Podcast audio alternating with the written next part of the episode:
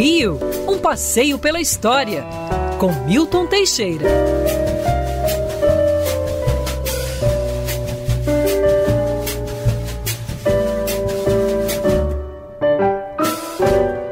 Dez e cinquenta e é com esse pianinho maravilhoso de fundo que a gente dá as boas-vindas para o professor Milton Teixeira, que na coluna da semana passada já estava em clima natalino e hoje mais ainda, né, professor? Bom dia para você. Olha o sininho aí do Lacerda Noel. e aí, professor? Tudo bom? Como Tudo é que bem? vão? Tudo bem? Família Band, tenham todos um ótimo Natal. Ai, vai ser época de comilança, época de integração, época de esperança para um novo tempo. É isso. 2022 vai ser melhor que 2021. Aliás, eu acho que nada vai ser pior que 2021. É difícil. é difícil. Falaram isso em 2020. É, não começa não. Vamos torcer por dias melhores. E... Para mim, 2021 foi um pouquinho melhor que 2020. É, verdade. foi. foi é, a retomada é melhor do que a paralisação, né? Então. Com certeza, com certeza. Professor, dia de Natal para os cristãos também, dia de comemorar o nascimento de Cristo, uhum. um dia de exercitar os bons valores. Até para quem não é cristão. É verdade quem não é também. é cristão também dia se diverte. Reflexão, hoje. né? Eu fui casado com uma senhora japonesa que celebrava Natal. Então, é importante problema. mesmo. E aí é um dia que a gente faz bastante. É um dia de muita reflexão dos, dos valores que a gente tem que seguir. Uhum dia 24 de dezembro, mas a gente vai falar de outros valores, porque uhum. em 24 de dezembro de 1938 era inaugurada a Bolsa de Valores do Rio de Janeiro. E aí, professor? Olha, essa data refere-se à inauguração literalmente do prédio, porque Bolsa de Valores, no sentido estrito da palavra, nós já tínhamos desde 1820. Foi criada por Dom João, foi a segunda bolsa do país, a primeira foi da Bahia 1817, que ainda está lá o edifício. E em 1820, a nossa também, também está de pé o edifício, que é a Casa França Brasil hoje em dia, né?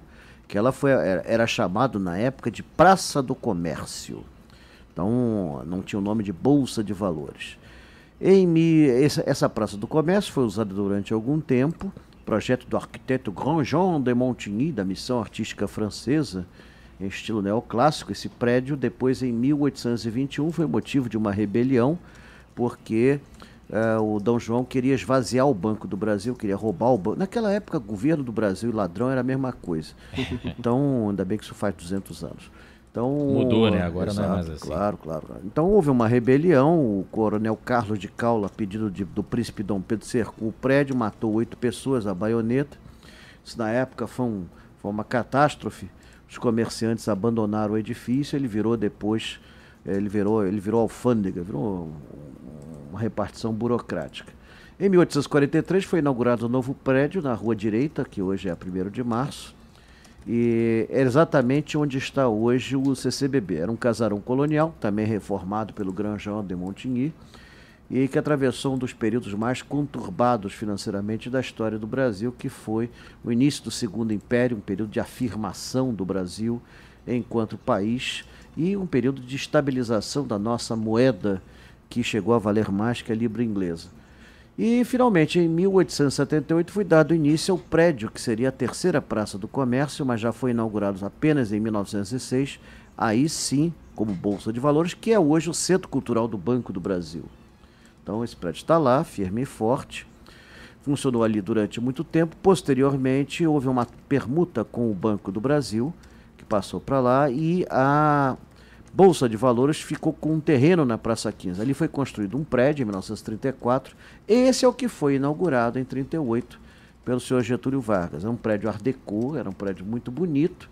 Foi demolido em 1997 para se fazer um novo edifício que é todo espelhado edifício do, do Maurício Roberto Arquitetos, mas a Bolsa do Brasil entrou em queda né, vertiginosa a partir de 2007, teve uma grande, um grande craque da Bolsa, e hoje praticamente o que quando se fala Bolsa de Valores é a Bovespa de São Paulo, né? Para que Sim.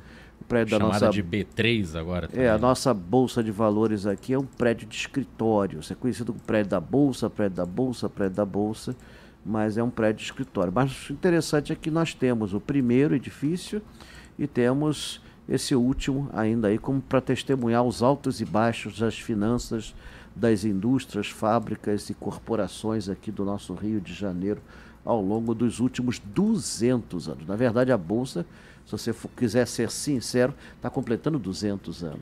Pelo menos o, arrumaram uso para o prédio, né? Ah, Sendo sim. a Casa França Brasil, não é um daqueles que fica abandonado, sem uso e Ele ficou abandonado durante anos. ruindo. Ficou em obras, assim, as obras do foi inaugurado em 14 de julho de 1990 como centro cultural. Estava lá na inauguração. Botei paletó e gravata, pesava 30 quilos a menos. Entrei numa fila que dava volta no quarteirão. Na época eu já colecionava bugigangas históricas, então eu botei na lapela um brasão da Legião d'Honneur, como se eu tivesse recebido a, religião, a Legião de Honra da França. Na verdade eu comprei num brechó. É Aquilo, botei no, na lapela, aí veio um cara assim, me olhou, olhou, olhou. Daqui a pouco vieram dois, dois armários me cercados, estou ferrado. Deu ruim. Na verdade, me pegaram, levaram, passei à frente todo mundo, porque eh, eu tinha Legião d'Honneur, né? No final, acabei tomando champanhe com Darcy Ribeiro, Collor e companhia, Brizola e companhia.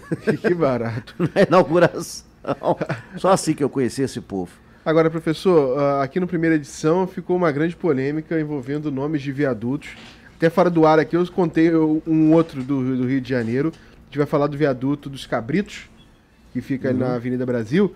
Mas tem um aqui que a gente, antes do professor contar essa história, Isso eu não sabia. É, esse o Pim não sabia e eu também não sabia, eu só descobri quando eu passei no engarrafamento. O que liga a Praia de Botafogo a Pinheiro Machado, a gente fala sempre viaduto Santiago Dantas. Sim. E o nome dele não é Santiago, é San Tiago Dantas. Uhum. É o- um jornalista, advogado. Foi ministro da. Fazenda da- do, do João Goulart. Morava na rua Dona Mariana, numa casa muito bonita. Eu cheguei a cruzar com ele em determinada época. E a casa foi demolida, hoje está um prédio lá. Mas o viaduto dos Cabritos nunca houve polêmica alguma. O que acontece é o seguinte: nos anos 60, 70, 80, quem mexia com história acabava na cadeia. Então era uma época difícil para quem mexia com história. Então surgiram essas lendas urbanas. Na verdade, existe um decreto dando nome Viaduto dos Cabritos. Né? Nunca foi Oscar Brito, figura que nunca existiu. Existe decreto número 723. de Deve ter um Oscar Brito, mas Não. para Sim, receber pra ser nome de, homenageado de obra viaduto. pública, Não, né? não, Difícil. não. Agora, veio o decreto de janeiro de 65. Eh, Existem dúvidas por que viaduto dos cabritos, mas o decreto está lá e é bem claro, é viaduto dos cabritos. Saiu publicado o decreto, diário oficial, inclusive foi comentado pelo Globo. O Globo, na época, que era inimigo fidagal do, do, do Lacerda, do Carlos Lacerda, que inaugurou o viaduto, botou um- uma alegação que é meio duvidosa. Diz que o Lacerda disse que aquele viaduto não ia servir para nada, só para os cabritos passarem. É por isso que teria sido isso. Eu não acredito muito nisso, não. Na verdade, no local existiam muitas fazendas de caprinos. E por incresça que parível, a primeira denominação que o local teve foi viaduto das ovelhas.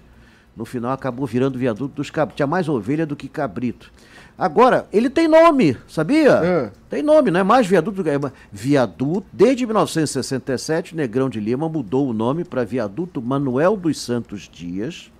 Quem é este ilustre desconhecido? Era um funcionário do governo da Guanabara, mas Acho era, cunhado, japonês. mas era cunhado do ditador, exato, Humberto de Alencar, Marechal Humberto de Alencar Castelo Branco. É.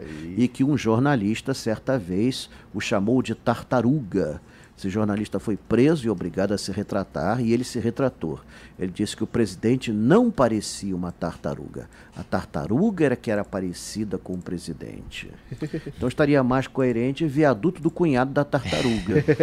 estaria assim mais a próximo da verdade. Mas o viaduto dos cabritos jamais foi Oscar Brito. Você vê na internet, você vê essas duas versões se digladiando. É, no site da prefeitura mesmo, a gente até está exibindo agora no YouTube Band News FM Rio, professor, na nossa live, a captura de tela, o print mostrando que na página da Secretaria de Planejamento Urbano você faz a consulta dos logradouros. E aí, se você pesquisar lá Viaduto dos Cabritos, é o que aparece.